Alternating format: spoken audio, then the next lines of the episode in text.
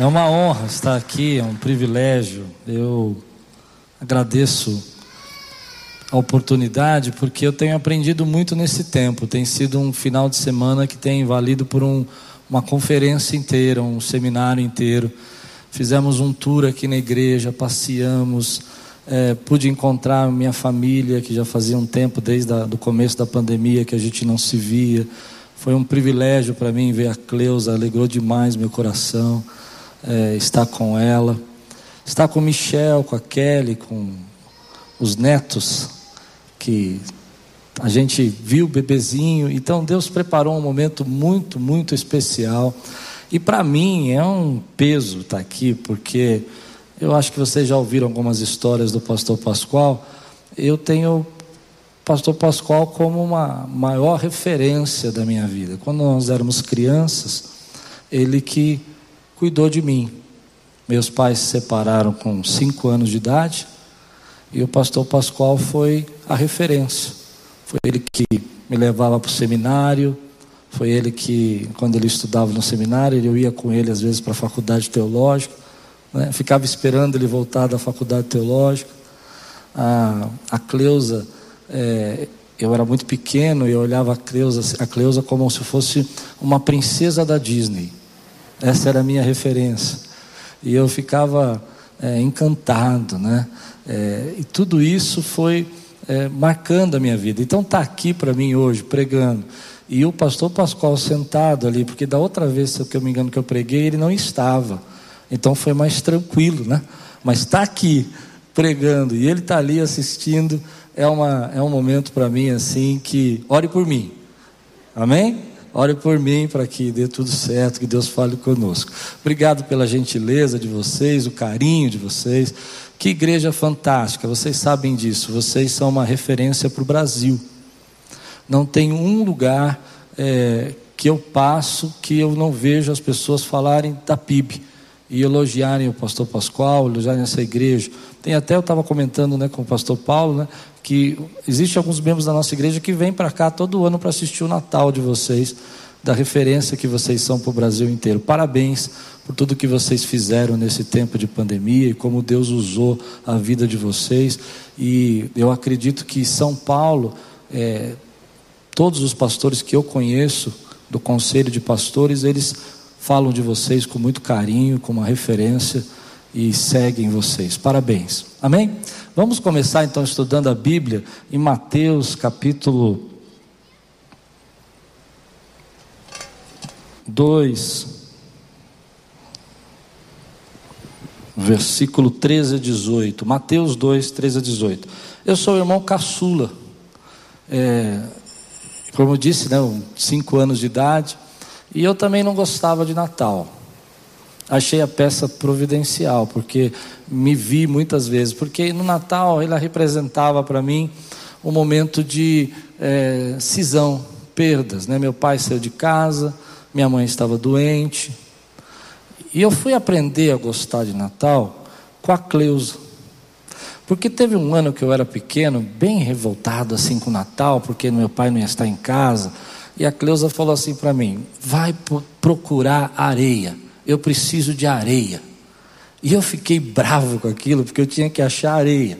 E ela disse que ia decorar uma árvore para nós. Eu nunca tinha tido uma árvore de Natal. Eu nem sabia que as pessoas faziam árvore. Eu não me lembro, mas na nossa casa não tinha árvore. Eu era pequeno, não sei. E eu fiquei falando, mas para que areia? Mas que coisa, Natal. E eu me lembro que ela olhou para mim e eu nunca mais esqueci, porque depois, quando eu me tornei pai, eu, eu comprei uma árvore para os meus filhos, para minhas filhas. E, e o que aconteceu foi que ela disse assim: Nós temos que fazer o melhor para Jesus. Nós temos que fazer o melhor para Jesus. Natal não representa as nossas lutas, Natal representa o amor de Deus e a graça de Deus revelada no seu Filho Jesus, que morreu naquela cruz para nos salvar. Natal não representa o momento que você está passando. Natal representa a vontade de Deus de resgatar o homem e trazer das trevas para a sua maravilhosa luz. Você crê? Amém? Mateus capítulo 2, versículo 13 a 18. Depois que partiram, um anjo do Senhor apareceu a José em sonho. Ele disse: Levante-se, tome o menino em sua mão e fuja para o Egito. Fique lá até que eu diga a você, pois Herodes vai procurar o menino para matá-lo. Então ele se levantou, tomou o menino e sua mãe durante a noite e partiu para o Egito, onde ficou até a morte de Herodes. E assim se cumpriu o que o Senhor tinha dito pelo profeta: Do Egito chamei o meu filho. Quando Herodes percebeu que havia sido enganado pelos magos, ficou furioso e ordenou que matassem todos os meninos de dois anos para, para baixo, em Belém e nas proximidades, de acordo com a informação que havia obtido dos magos. Então se cumpriu o que fora dito pelo profeta Jeremias: Ouviu-se uma voz em Ramá, choro e grande lamentação é Raquel que chora por seus filhos e recusa a ser consolada, porque já não existem. Vamos orar? Senhor, nessa manhã, eu clamo pela tua graça. Nós já sentimos a tua presença e sabemos que o Senhor está aqui. Nós sabemos que o Senhor tem derramado, Senhor, da tua misericórdia. E eu oro para que nesse momento essa palavra seja a resposta da oração da vida de alguém eu creio que alguém estava orando e pedindo para que o Senhor falasse com ele. E disse: Senhor, hoje eu quero ouvir tua voz, eu preciso de uma resposta. E eu peço que essa palavra encontre lugar nesse coração, possa trazer saúde, possa trazer bênção, possa trazer graça, possa trazer refrigério. E que nós possamos aqui ser edificados para esse tempo que nós estamos vivendo, em nome de Jesus. Amém. Tempo difícil, tempo de um Natal diferente, como o nosso pastor Pascoal pregou semana passada à noite. Um tempo que a gente viu aqui na dramatização que algumas pessoas estão distantes, outras não podem estar com suas famílias, ou talvez seja a primeira vez que alguém da sua casa que você ama não vai estar com você nesse Natal. Eu creio que esse é um tempo também de incertezas. Eu costumo dizer que nesse momento nós estamos fazendo planos a lápis. Se mudar de ideia, a gente apaga. Se alguma ordem chegar, a gente vai apagando e vai escrevendo outros planos. Você não sabe, você não conhece o que vai acontecer. Embora tudo isso esteja acontecendo, eu queria lembrar você que Natal nos lembra esperança, nos lembra graça. Mas é difícil você trabalhar com esse, esse sentimento de incerteza, de insegurança. Eu saí agora de São Paulo e algumas pessoas lá da, da liderança que tem uma influência ali na cidade, falando para mim que talvez em São Paulo é, volte mais um, um, um, fator, né? volte mais uma cor né, para trás, mais um momento de, de alerta. Ah, e a gente fica preocupado com isso. É, eu costumo pensar que eu não sei como foi aqui, porque eu acredito que vocês são mais resolvidos que nós paulistas, vocês são mais decididos, nós somos mais ah, agitados. A gente passou um período onde que ninguém acreditava que tinha problema, depois todo mundo acreditou que tem problema, agora ninguém acredita mais que tem problema, foi todo mundo para a rua e agora todo mundo está desesperado com o problema e você vive essa incerteza na tua vida. Né? Eu passei um tempo no meu ministério que eu recebi algumas ligações, as pessoas dizendo: Pastor, vai dar tudo certo, nós vamos viver, nós vamos viver. E a mesma pessoa no dia seguinte: Pastor, nós vamos morrer, nós vamos morrer. E a gente vive essa insegurança que mexe com a gente, mexe com a nossa cabeça, mexe com o jeito da gente viver, mexe com a forma como a gente se relaciona com Deus, mexe com a maneira como a gente adora, porque a gente fica vivendo essas dúvidas, essas batalhas, por mais que a gente não goste de falar, e, e a gente se pergunta para Deus, Deus, onde que, que o Senhor está em tudo isso? Como é que a gente vai agir? O que, que nós temos que fazer? Qual que é a sua vontade para a minha vida? Quais são os seus planos para mim o ano que vem? Tudo isso está dentro do nosso coração. Quando eu leio esse texto, eu me lembro que quando Jesus nasceu, era um período também de incerteza. Era um período de muita dificuldade, embora fosse a plenitude dos tempos, era um período, como a Bíblia diz, era um período onde que havia ditadores como Herodes, que podiam decretar a morte de crianças que podia dizer: olha, a partir dessa idade, de dois anos para baixo, vocês entram nas casas das pessoas, na, em Belém e na região ali ao redor, e retirem as crianças e matem essas crianças. Havia esse tipo de gente no tempo de Jesus. Havia uma pandemia com o nome de Herodes. E ela podia fazer isso. E a Bíblia já tinha dito que isso ia acontecer, porque há uma profecia na palavra que dizia que Belém ia chorar os seus filhos. E esse contexto que Jesus nasce e, e recém-nascido, José já recebe um alerta de um anjo dizendo: Olha, é, foge, sai daí, não fica aí, porque Herodes está procurando Jesus para matá-lo. E se você ficar aí, ele vai encontrar. Vá para o Egito, suma desse lugar, porque você precisa se guardar.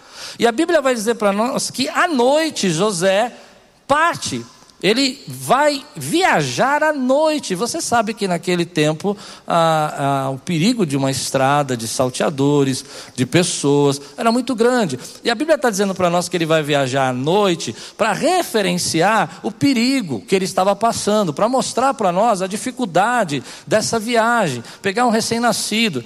Naquela época as pessoas não viajavam de carro, as pessoas não andavam em estradas sinalizadas com luz, as pessoas tinham que pegar ah, um um pouco de mantimento, e as viagens eram longas, as viagens eram, eram extensas e perigosas.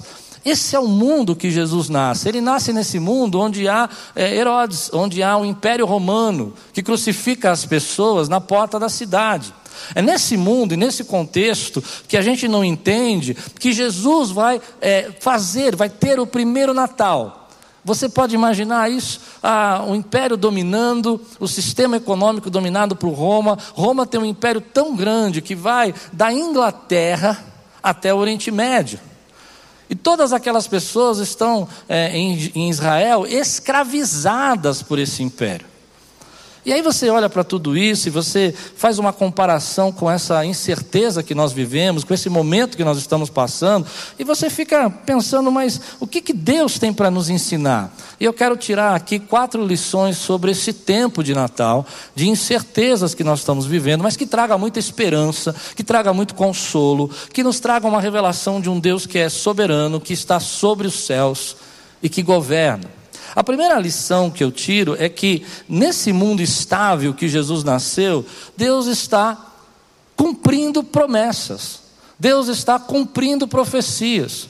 E governos não conseguiram parar as promessas de Deus. Aquilo que milhares de anos antes Deus já havia dito que ia acontecer, embora Herodes tenha usado toda a sua força para conseguir impedir, não pôde impedir o que Deus havia decretado na sua palavra. A lição que eu tiro do Natal é que, embora o homem seja contrário à vontade de Deus, embora o homem não deseje que Deus cumpra seus planos, e não deseje, o homem mau que eu estou falando, não a igreja, é claro, não deseje que Deus faça com que a sua palavra seja verdadeira, ninguém pode parar o nosso Deus. Ele está sentado no trono e ele é soberano. Você crê? Quando eu penso nisso, eu vejo a minha história de vida, eu vejo Deus trabalhando aqui nesse lugar, eu vejo o que Deus fez na vida do pastor Pascoal e essa igreja linda, eu vejo como Deus continua escrevendo a sua história.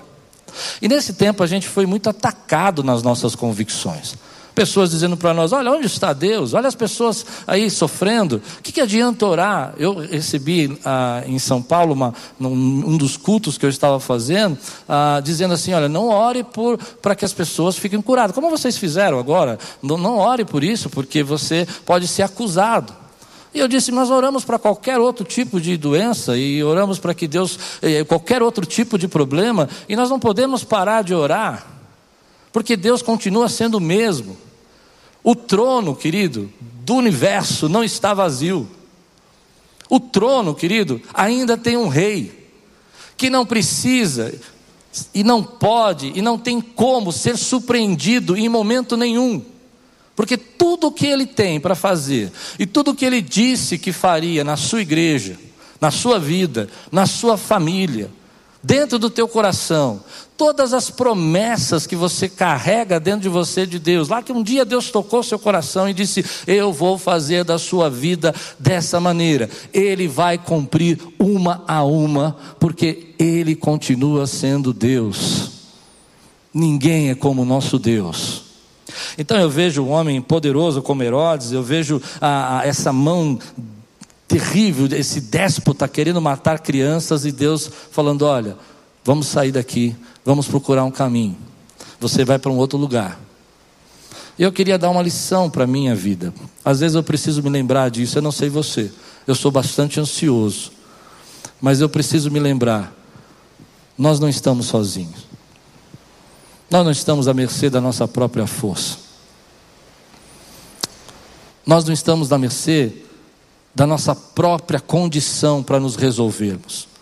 Deus ouve as nossas orações e responde.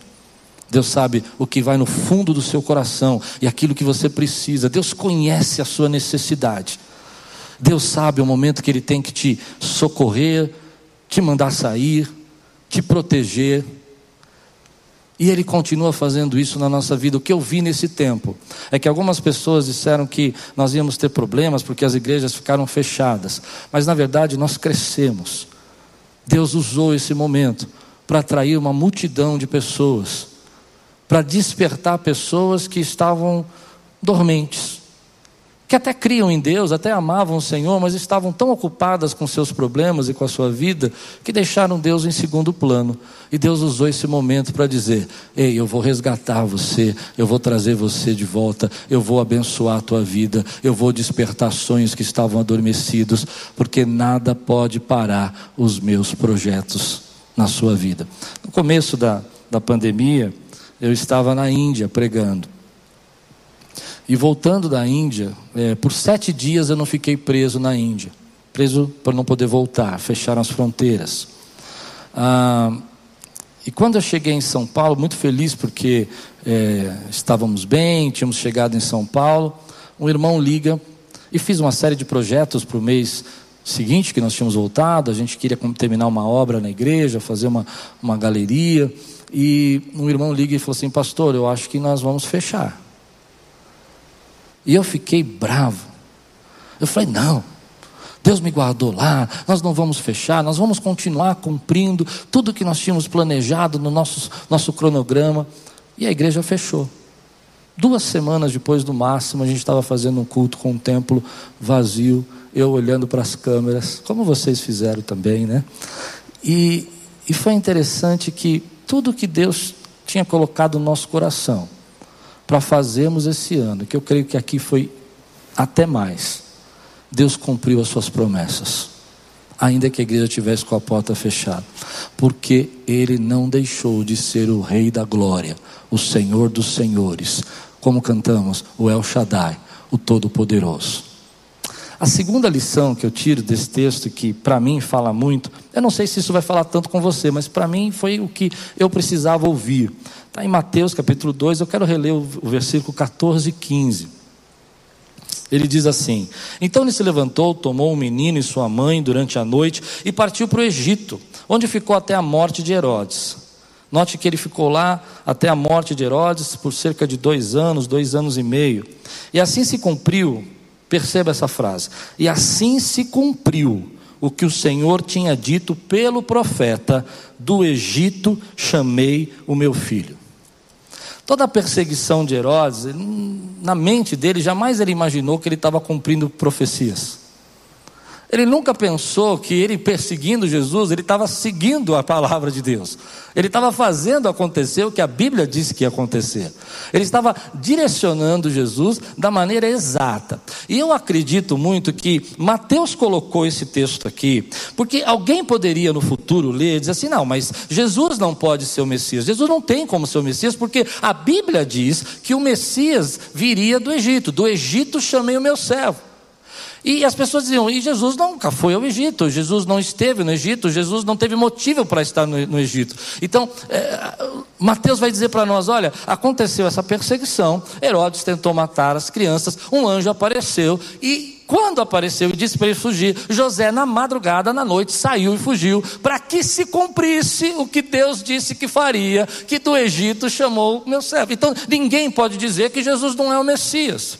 E aqui está a chave que eu quero pregar para você hoje. Às vezes, querido, nós não entendemos que perseguições, batalhas, portas fechadas. Eu não sei se você teve aqui nesse tempo uma porta fechada, uma perda às vezes de um emprego que você gostava muito, ou até mesmo um momento de dificuldades financeiras. É, é um jeito, é uma maneira de Deus começar a cumprir promessas que Ele fez na sua vida há muito tempo. Nós não gostamos de pensar, mas uma das formas de Deus nos dar direção é através da rejeição. É quando você toma um não que você começa a perceber outras possibilidades. A nossa vida fica confortável, a nossa vida fica segura e nós não queremos mudar nada. Mas de repente Deus fala: Eu quero fazer algo, eu quero cumprir promessas na sua vida, eu quero desenvolver algo novo em você, eu quero criar coisas na sua vida que você nunca viu. E você pensa: Uau! Vai começar uma fase maravilhosa e Deus vai fazer acontecer. Herodes vai sumir e os problemas vão acabar e esse menino vai poder crescer junto com, com a minha parentela. Não, não, não é assim. É, é, um anjo diz: fecha a sua carpintaria, José. Amém? Não volta para sua casa, abandona a sua família, vai para um, os seus parentes, pega a sua casa, a sua família e leva na direção do Egito, porque eu vou cumprir promessas agora na sua vida. Nesse tempo eu tenho visto isso. Algumas portas que se fecharam abriram outras maiores. Quando o pastor Pascoal, semana passada, se não me engano, foi 10 milhões de pessoas que uma semana foram acessadas, foram tocadas pela palavra de Deus por meio da televisão, por meio da, dos canais de rede social, das transmissões do culto. Eu fico pensando, no começo nós não imaginaríamos a força que Deus ia nos dar e a direção que Ele ia nos fazer tomar. Talvez na sua vida você esteja assim, preocupado porque algumas portas fecharam, achando que essa luta, essa perseguição que talvez você esteja passando num momento difícil, é algo que Deus te deixou. Mas eu quero dizer para você o que eu creio: portas fechadas são muitas vezes a maneira de Deus cumprir promessas que Ele fez a você há muito tempo. A rejeição que você passou o não que você já tomou na sua vida no passado te trouxe até aqui, fez você chegar onde você chegou. Não foram só os sims, foram pessoas que disseram para você não. Quando eu era jovem, eu queria trabalhar com marketing, queria ser publicitário. E as portas se fecharam de uma maneira. E o pastor Pascoal me disse, e ele é esse homem bondoso, amoroso, e eu era bem bravo quando adolescente que Deus chamou ele com todo aquele coração bom e eu era bravo. Dá para entender bravo, né? Briguento. Cinco vezes. Não foi? E eu dizia para mim: se Deus precisou chamar ele cinco vezes para ser pastor, para mim vai ter que ser umas dez. Porque só Deus mesmo para me chamar. Então as portas foram se fechando na minha vida foram se fechando no trabalho, foram se... e Deus incomodando, entristecendo. Parecia que eu estava errando. Arrumava um emprego muito bom, de repente aquele emprego bom, a empresa falia. E eu falava, mas meu Deus. E Deus estava me dando um destino. Deus estava me dando uma rota nova. Deus estava dizendo para mim: olha, filho, as portas que eu estou fechando e não estou abrindo para você, é para que você vá na direção do que eu tenho para a tua vida. Recentemente, um casal lá da igreja chegou, começou a congregar, um casal muito simpático, eu achei que eles já estavam até na igreja antes, e estavam no grupo de integração da igreja. E eu cumprimentei e disse: Olha, vocês chegaram quando? Chegamos na pandemia, pastor. Estávamos assistindo online.